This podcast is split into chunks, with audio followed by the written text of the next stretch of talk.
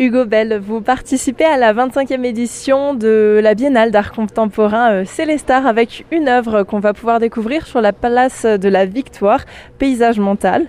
Alors en quelques mots, est-ce que vous pouvez nous la décrire? Elle est composée d'un lit en bois, un lit de coin, qui est typique de la région d'Alsace. Moi je ne suis pas du tout d'ici, hein. c'est la première fois que j'ai mis les pieds euh, à Célestat et euh, pour le repérage en tout cas en mai. Donc voilà, le lit donc mobilier domestique et autour et sur son périmètre, c'est du plâtre teinté d'oxyde noir et posé à la poche à douille de pâtisserie, qui monte à peu près, là je dirais, euh, à 2,70, quelque chose comme ça. Et cette œuvre, justement, qu'est-ce qu'elle représente? C'est une série que j'ai initiée en 2021 à, à Toulouse, que j'ai appelée Paysage mental. Ce que j'essaye de faire dans mon travail, c'est de convoquer chez le regardeur ses propres images, en fonction de son inconscient, de son vécu, que les formes que je crée convoquent chez lui des images de son inconscient en quelque sorte, des images qui lui sont propres. Certains ont vu le lit avec le petit pois, l'histoire de la princesse, le petit pois. Ça, ça m'a énormément plu, parce que moi je l'avais pas du tout prémédité.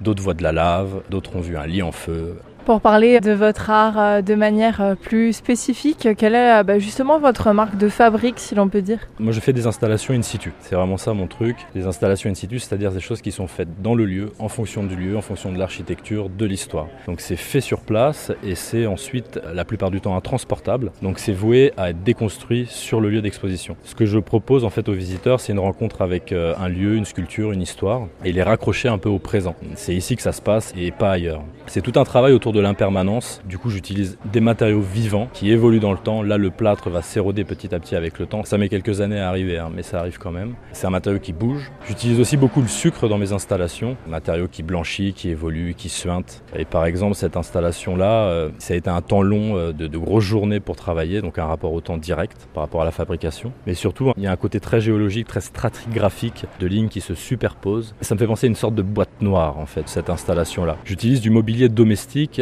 pour moi, c'est des objets qui ont été investis, habités par des êtres humains. C'est ce drapé, cette forme, cette masse noire, c'est comme une chimère qui matérialiserait ou qui retranscrirait toutes ces émotions-là. C'est presque le mobilier lui-même qui viendrait euh, construire en fait euh, cette sorte, j'allais dire de tornade, mais de drapé, de chimère, quoi. Là, on peut vous retrouver sur Célestar, mais euh, vous serez aussi présent dans d'autres lieux. Je suis en train de faire une résidence dans le Lot avec le Centre d'art Georges et Claude Pompidou, qui se trouve à Cajar, en coopération avec la coopérative des fermes de Figeac. J'ai fait un mois, il reste encore deux mois.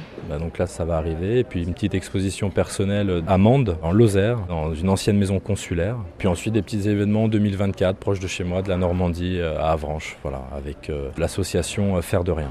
J'aimerais rajouter quelque chose, en tout cas remercier Élie Girardot pour sa sélection et puis pour la belle entente qu'il y a eu entre nous. Et puis remercier évidemment Adrien O'Connell qui est mon assistant et qui m'aide sur ce projet et sans lui ça n'aurait pas été possible. Puis la ville de Célestat, tous ses habitants, tous ces gens que je croise de 6h du matin jusqu'à 19h. Des amis ce serait un bien grand mot mais en tout cas c'est un échange bien plus fort, bien plus humain que je peux avoir dans ces occasions-là, dans ces événements-là de création in situ enfin dans la ville.